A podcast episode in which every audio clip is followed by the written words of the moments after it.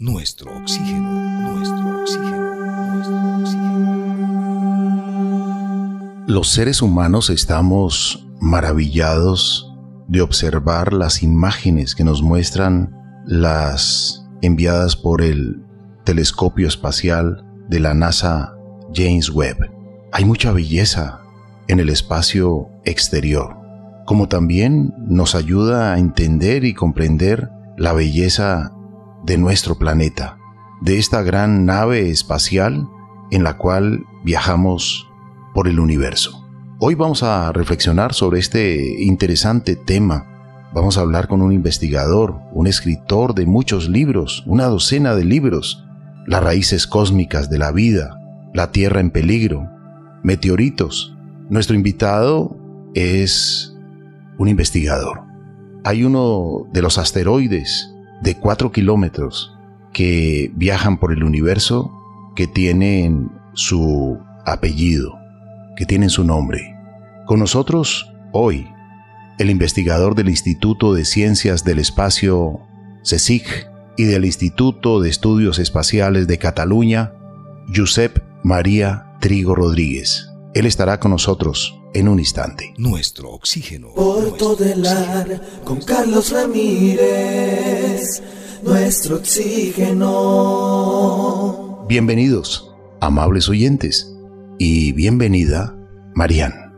Carlos Alberto, muchas gracias. Un saludo cordial para usted y para todas las personas que nos escuchan. Gracias por estar conectadas con el programa Nuestro Oxígeno. Le damos la bienvenida al investigador Josep María Trigo Rodríguez. Gracias por aceptar la invitación. Muchas gracias, Carlos Alberto, Marian. Un placer y encantadísimo de estar con vosotros. Nos encanta tenerle aquí en el programa y quisiéramos saber un poco más de usted.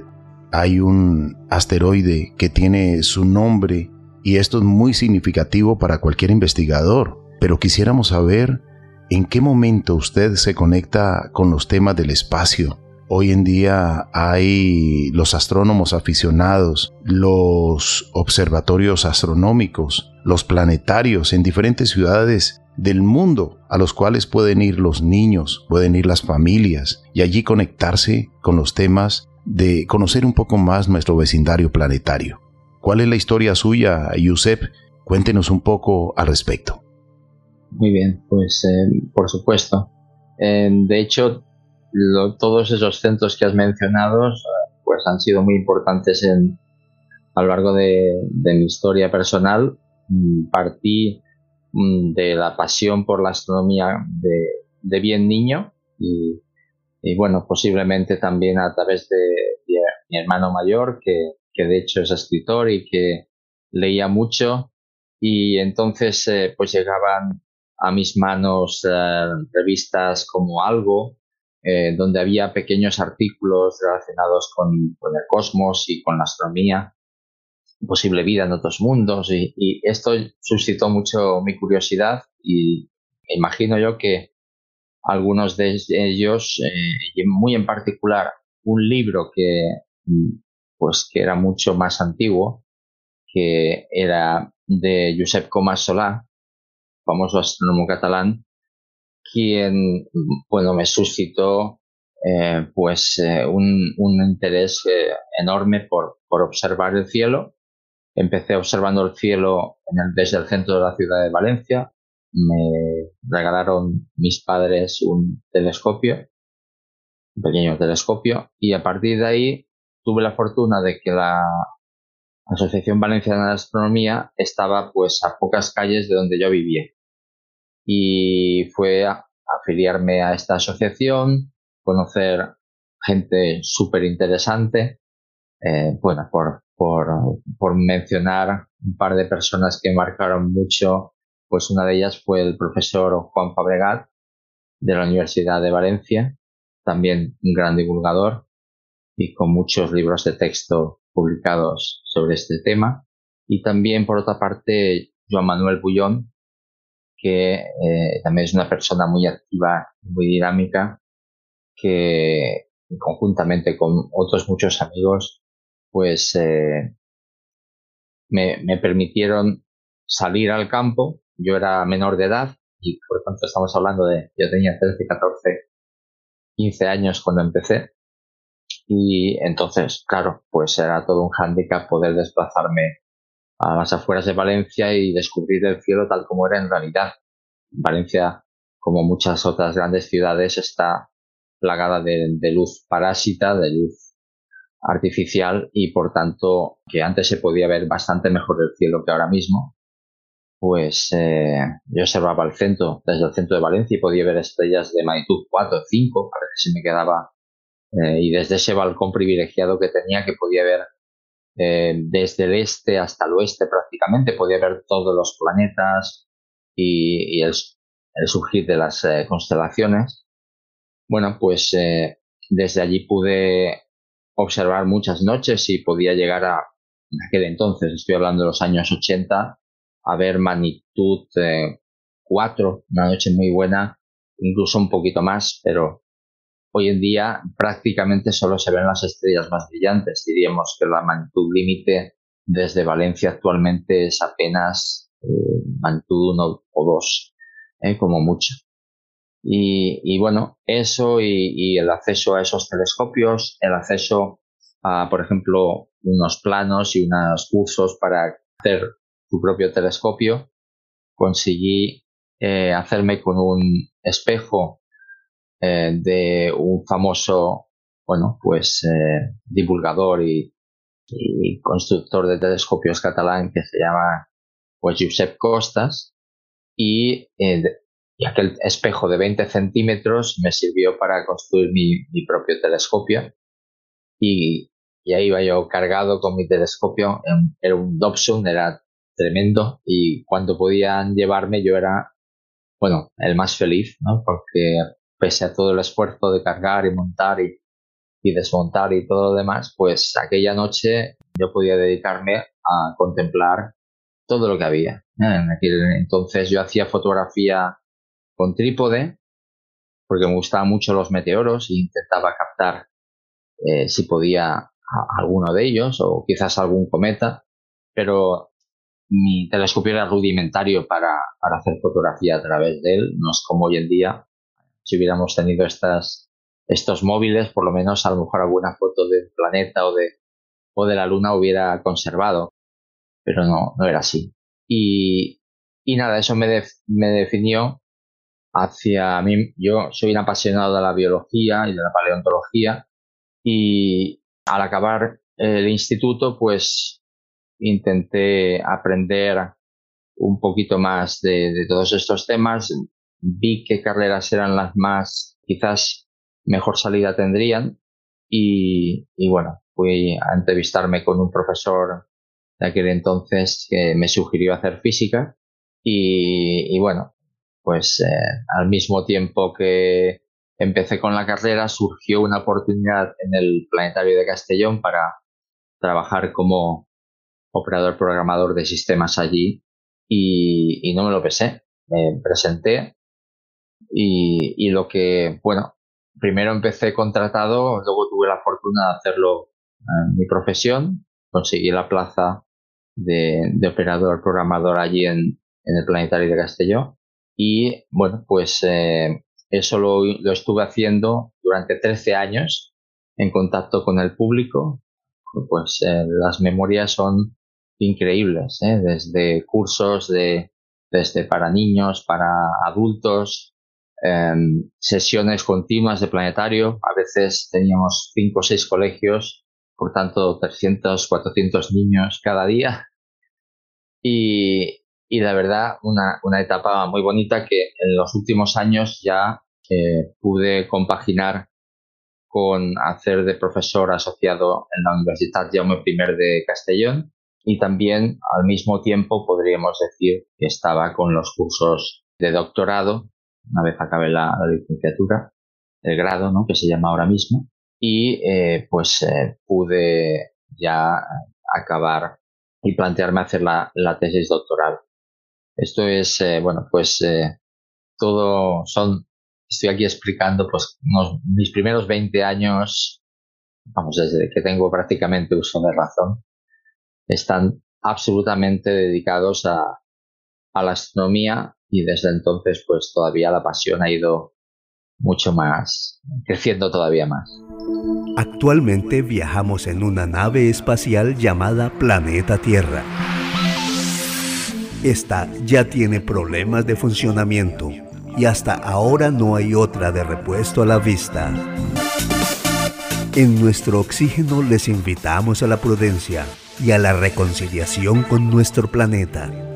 Yusef, sabemos que usted también es escritor y nos contaba en, parte de su introducción, mi hermano escritor, mientras pasaba todos estos sucesos en su vida, usted cuando planeó voy a empezar a escribir porque tiene varios libros publicados. Hablemos un poquito de esta parte. Todos los libros tienen que ver como con estos temas de astronomía, meteoritos, las raíces cósmicas de la vida, el origen del sistema solar y del meteorito. Háblenos por favor un poquito más de esto que nos parece muy interesante, nosotros en el universo. Cuéntenos un poco de estos títulos y cuándo empieza a escribir. Sí, eh, bueno, pues eh, efectivamente yo he tenido la fortuna de estar en una casa donde, como decía, pues los libros siempre han sido compañeros, los mejores compañeros de viaje.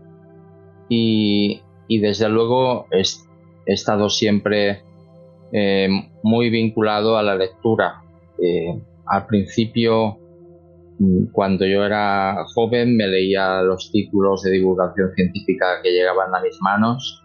Eh, apasionadísimo por, por supuesto, Carl Sagan, y Isaac Asimov y muchos otros autores. Y de hecho, la primera apuesta por, por, escribir un libro pues vino relacionado con eh, todo lo que iba aprendiendo sobre la observación de las estrellas fugaces. ¿eh? Y, con 17 años ya eh, hice mi primer libro que se llamaba y que todavía dispongo algún ejemplar por aquí, ya a, nivel, bueno, casi anecdótico, ¿no? Pero hay de vez, de vez en cuando quien me pide uno y se lo puedo hasta enviar gratis, eh, que es el manual para la observación visual de meteoros. Y que es un libro que posteriormente sí que fue editado por la editorial Equipo Sirius, ya bastante más actualizado y más extenso. Pero, pero bueno, con esta edad empecé a escribir y, y ya, bueno, pues intentaba recopilar lo que observaba y lo que quería explicar de todo lo que se podía observar en el cielo. Eh, por supuesto, según vas leyendo y vas aprendiendo mucho más, pues obviamente yo creo que ha sido fundamental haber pasado por el planetario de Castellón. Yo siempre he sido una persona que he intentado explicarme lo máximo posible con el público. A veces podría decir incluso que demasiado, ¿no? que hablo por los codos, porque realmente eh, pienso que es una, es una labor muy importante. Antes la veía eh, igualmente de importante cuando trabajaba en el planetario, pero ahora como científico, investigador y profesor de investigación, eh, que estoy ya directamente trabajando con doctorandos, intento explicarles eso, que es, es fundamental eh, dar a conocer lo que, lo que uno está haciendo, porque el público siempre queda maravillado de, de nuestro conocimiento, por supuesto, hasta donde hemos llegado, pero también de una vez conoces un tema con profundidad, puedes explicarlo también. Debes de explicarte de manera sencilla. Obviamente podemos ir a entrar en todos los detalles que queramos, pero ya con otros expertos. Sin embargo, explicarnos y por qué vemos y cómo vemos el mundo es muy importante que los científicos tengamos, eh, bueno, nuestros momentos también em, de reflexión, de reflexión hasta dónde eh, queremos llegar, qué es lo que podemos ah, ayudar a la gente y, entre estas cosas creo que el papel fundamental de las personas letradas, sea que leen mucho y conoce mucho un tema, obviamente es nuestra manera de ver el mundo ¿eh? y de interpretar la naturaleza, bueno, pues hacerla más, más cercana al público. y esto viene a marcar los libros de, divulgación que, hago. ¿eh? Los primeros eh, libros que, que publiqué, por ejemplo, tanto en Nosotros en el Universo o también El origen del sistema solar, viene a ser, eh, de hecho, una especie de recopilación de preguntas clave que, nos hacían en el planetario, público en general, e intentar explicarlas con nuestro conocimiento eh, lo más actual posible.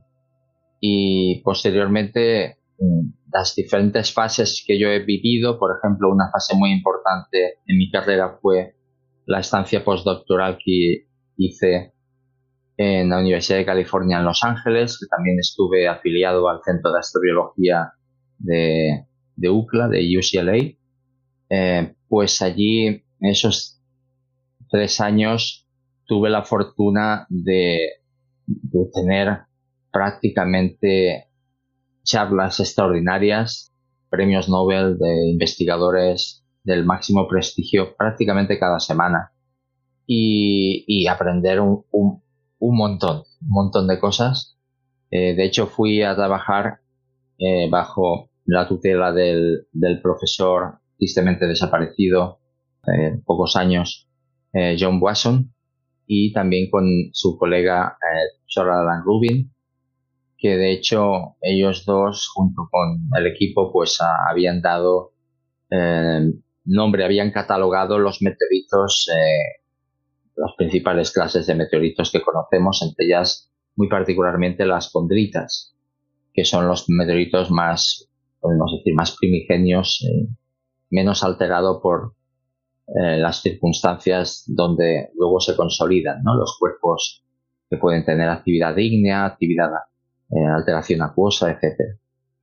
Y, y, bueno, esa estancia precisamente en, la Universidad de California en Los Ángeles pues eh, vino a marcar eh, que yo pudiera acceder por mí mismo, tener una serie de respuestas a mis inquietudes eh, previas de tal magnitud que me decidí a escribir este Las raíces cósmicas de la vida. Es un libro del que estoy tremendamente orgulloso, que viene a, pues a, resumir ¿no? de esta etapa mm, de los primeros años de, mi carrera como investigador científico y a partir de ahí también escribí el otro libro, Meteoritos, que es una introducción eh, básica, ¿no? Somera a este fascinante mundo de las rocas que caen del cielo.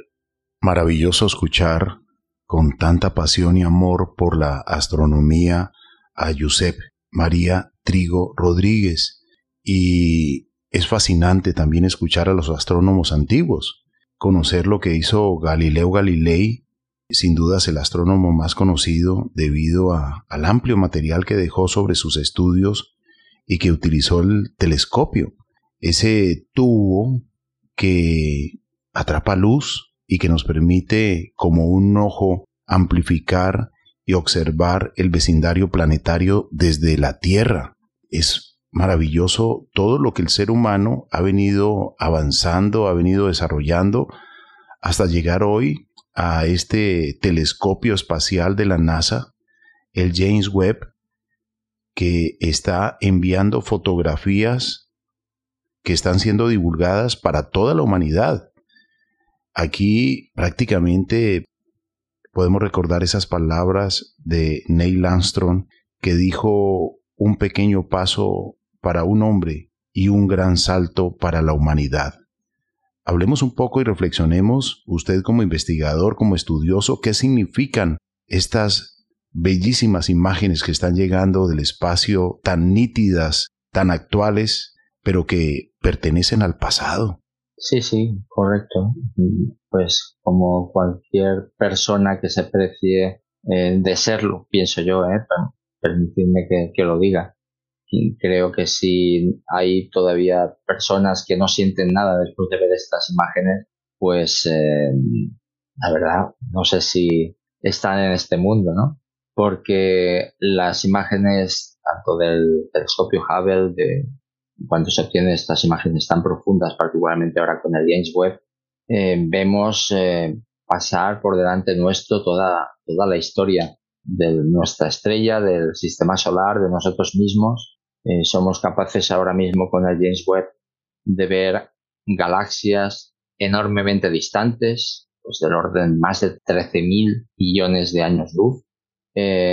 Incluso algunos de los instrumentos del James Webb son tan poderosos que podemos descomponer la luz de esas galaxias lejanísimas para darnos cuenta de que eran galaxias químicamente muy sencillas, ¿eh? mayoritariamente hidrógeno, helio, un poco de oxígeno, eh, que de hecho ya surgía de la explosión de las primeras estrellas, ¿no? de esas eh, primeras supernovas, hipernovas que tuvieron lugar en el universo primigenio. Realmente el hecho de que podamos ver más allá, como la luz de aquellas galaxias y, las estrellas que las forman, eh, ha ido recorriendo durante miles de millones de, años eh, el universo y podemos hoy en día contemplarlas, poder ver el universo tal como era en el pasado, eh, pues es una oportunidad única de adentrarnos en nuestra historia, ver cómo también, en este caso, en el entorno quizás más cercano, en las nebulosas de la propia Vía Láctea, incluso de algunas galaxias vecinas, pues estamos viendo y asistiendo a la formación de otras estrellas, a la formación de otros planetas. Eh, esta década ha sido realmente fascinante, eh, tanto esta como la anterior, porque ya se han descubierto varios miles de planetas extrasolares y con el James Webb vamos a profundizar en la composición de las atmósferas de estos planetas extrasolares.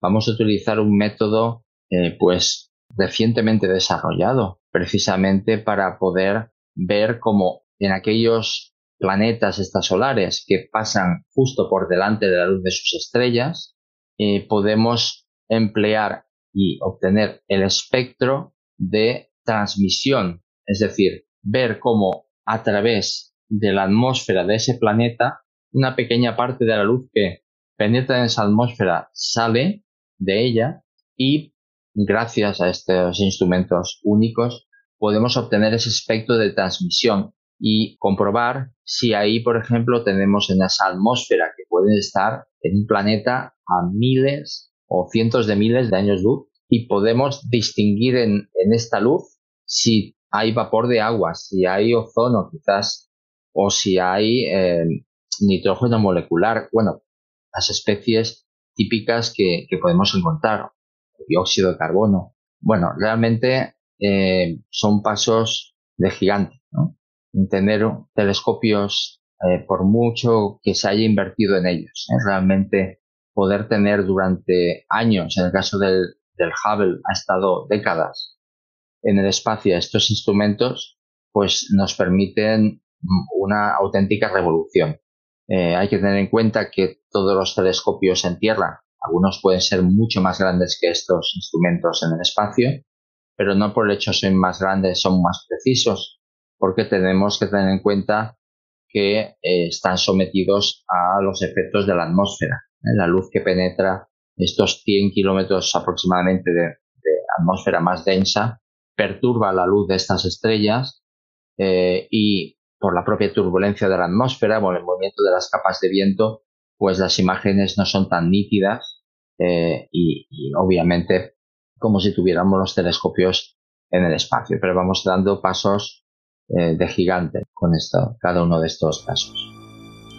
Hay preguntas que nos realizamos constantemente y, y el libro titulado Las raíces cósmicas de la vida del investigador Josep María Trigo Rodríguez, pues es bien interesante. Preguntas como, ¿es la vida en la Tierra un fenómeno único, un accidente cósmico, o es más bien una característica natural del universo que se produce en unas condiciones determinadas, no necesariamente privativas de nuestro planeta? Qué interesante es que usted nos cuente un poco más acerca de este libro también, cómo podemos acceder a sus libros y al principio de este programa usted nos mencionaba que le gustaba también muchísimo el tema de la naturaleza, que de niño también le gustaba mucho observar este planeta. Cuanto más se estudia el espacio, también es necesario trabajar en ese mensaje de que debemos cuidar, conservar y preservar los recursos naturales que tenemos aquí. Sí, correcto, sí, sí. Yo soy un apasionado de la naturaleza, tengo la fortuna de vivir en un parque natural declarado refugio de la biosfera por la UNESCO. Vivo aquí en el Parque del Montseny, en, Barcelona, en Cataluña, y, realmente estoy pues, pues, muy involucrado en todas las iniciativas. Soy un auténtico voluntario en esos temas. Es decir, eh, salgo a recoger plásticos, a recoger pues eh, cigarrillos a las playas, eh, recogemos miles, eh, intentamos concienciar a la gente que deje de lanzarlos de manera masiva, porque si no al final nuestros descendientes no van a tener realmente nada que disfrutar. Y obviamente, pues vengo realizando también charlas dentro de la parte de física de la atmósfera que también investigo, pues sobre la propia evolución de la atmósfera de la Tierra y cómo pues este calentamiento global eh, pues eh, sin duda alguna eh, somos nosotros los que estamos causando pues esa auténtica aberración. Estamos todos sufriendo las principales consecuencias de bueno de nuestra desidia por el por el medio ambiente en nuestra este consumismo que no nos lleva más que a la catástrofe global y del que tendremos que entre todos ponernos de acuerdo para buscar un nuevo sistema. Se necesita todo un trabajo interdisciplinario, acciones inmediatas, sinceras, individuales, familiares, colectivas, para realizar acciones para mitigar el cambio climático. Creo que después de la pandemia, ese tsunami que ocurrió en nuestro planeta de enfermedad, de dolor, de muerte, pues realmente quedan reflexiones, quedan enseñanzas. Y ahora que observamos las imágenes que nos envía el James Webb, el telescopio espacial de la NASA, pues nos muestra prácticamente una belleza maravillosa del espacio. Cómo conjugar el conocimiento del espacio con el conocimiento de la naturaleza y al mismo tiempo que los seres humanos seamos un poco más conscientes que tenemos que ser activos evitando la contaminación, los incendios forestales, tantas acciones que pueden dañar este planeta, que es maravilloso, que es único, irrepetible en el espectro más cercano. Sí, sí, desde luego todo parte, además de que nos quitemos, nos libremos de cualquier etiqueta y nosotros mismos nos, pongamos, nos pasemos a la acción. Yo estoy, bueno, eh, pues ya acostumbrado a que mis propios vecinos me miren un poco como el bicho raro, ¿no? El bicho raro que, en cierta medida también ha conseguido que algunos vecinos también se pongan manos a la acción y podamos eh, limpiar una determinada calle o un determinado río. Eh, en, en, acciones puntuales también depende mucho de nosotros, pero lo importante es que nos asociemos, que busquemos otras personas que compartan esta visión. Es necesario mantener el entorno para nuestros hijos, para nuestros nietos y ponernos manos a la obra, ¿no? Es, realmente urgente y pienso yo que como investigadores, los investigadores tenemos ese, papel importante, ¿no? En mi caso, bueno, claro, evidentemente, eh, pues mis vecinos, los conocidos que tengo, pues identifican que yo soy una persona, eh, pues que a pesar de, de, llegar a muchos temas, pues eh, bajo a, a, la calle o al río para limpiar y con mis propias manos pues saco lo que otras generaciones a veces han ido mm, contaminando. Y en ese sentido, bueno, es, es importante reflexionar eh, para qué estamos aquí. Y pienso que algo importante es una respuesta que podríamos darles para hacer reflexionar y para comenzar a cambiar nuestra actitud hacia el medio ambiente. ¿Cómo poder acceder a sus artículos científicos, a los libros? ¿Existe una página donde estemos al tanto? Investigador Josep María Trigo Rodríguez, de lo que usted está trabajando, de las investigaciones que está realizando? Sí, sí. Yo desde, desde mis comienzos siempre he mantenido una página web eh, pues en la que hacemos accesible todos los artículos que vamos haciendo de divulgación, a veces también de, propia investigación de mi grupo. Y, los, los, libros, eh, también tengo una página donde están eh, los eh, códigos ISBN de los diferentes libros que, que, he publicado y cualquiera puede acceder a ellos y encargarlos. yo intento que todo lo que son artículos de divulgación lo hacemos directamente accesible. También tengo varios blogs, uno de ellos en investigación y ciencia, eh, que son totalmente accesibles al, público. Y luego, bueno, contactándome, pues eh, siempre encantado de, poder ayudar a quien, a quien tiene interés y quiera conocer en particular de algún tema, pues eh, recibo también muchas consultas y imparto para aquellos oyentes que puedan tener interés en aprender más sobre estos temas, la asignatura de sistema solar. Antes también, también impartía la de astrobiología en la Universidad Internacional de Valencia, la BIU, que damos clases remotas a todas partes del mundo y es la, la universidad que las imparte, eh, creo que es la única en, en, en castellano. Es un máster internacional reconocido que eh, damos astronomía y astrofísica y todo el mundo está muy contento de, este. Tenemos uh, prácticamente unos 100 eh, alumnos cada año y entre ellos muchos de Centroamérica, de Sudamérica y de otros puntos de, del planeta que, que hablan castellano. A nuestro invitado, al investigador del Instituto de Ciencias del Espacio, CSIC, y del Instituto de Estudios Espaciales de Cataluña, IEEC. Muchas, muchas gracias. Lo mejor de lo mejor para usted siempre y adelante con las investigaciones y esta pasión por la astronomía.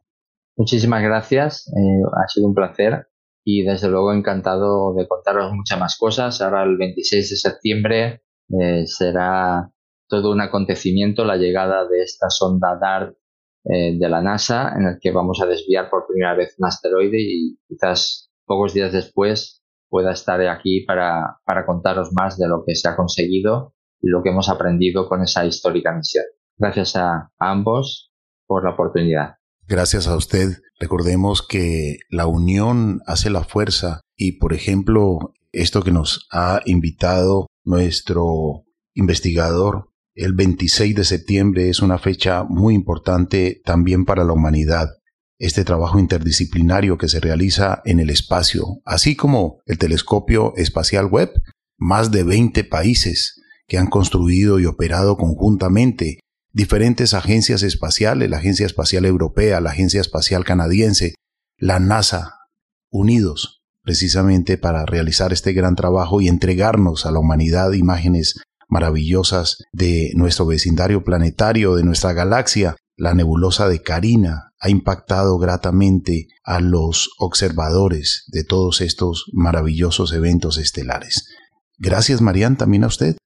Gracias a usted, Carlos Alberto, a nuestro invitado investigador, astrónomo, Giuseppe María Trigo Rodríguez. Gracias por haber aceptado la invitación, por acompañarnos en este programa y por favor recuérdenos cómo es eh, la dirección de su página web. Sí, bueno, pues eh, desde luego invitar a todos los oyentes mm, que puedan visitarnos. Eh, yo llevo un proyecto, se llama la Red de Investigación sobre Bólidos y Meteoritos, que con estas siglas SPMN de Sevilla, Pamplona, Madrid, Navarra, a través de esa web ya pueden acceder también a, la web de, de, mi grupo de investigación y también por una búsqueda directa de mi nombre y apellidos en Internet podrán llegar a las páginas que, que voy, voy llevando intentando pues eh, seguir haciendo eh, pública la mayor parte de la ciencia que vamos haciendo y, bueno, deseando que haya muchas eh, más inquietudes en el futuro por, por esta fascinante parte de la ciencia. Pues muchas gracias a nuestro invitado. Todas las noches, con nuestras cámaras biológicas, con nuestros ojos, podemos observar el cielo el firmamento, la oscuridad, el brillo de las estrellas, los planetas. Pero si queremos saber un poco más, vamos al observatorio astronómico de nuestra ciudad o al planetario y allí podremos consultar con investigadores que en un lenguaje sencillo nos hablarán sobre el maravilloso universo.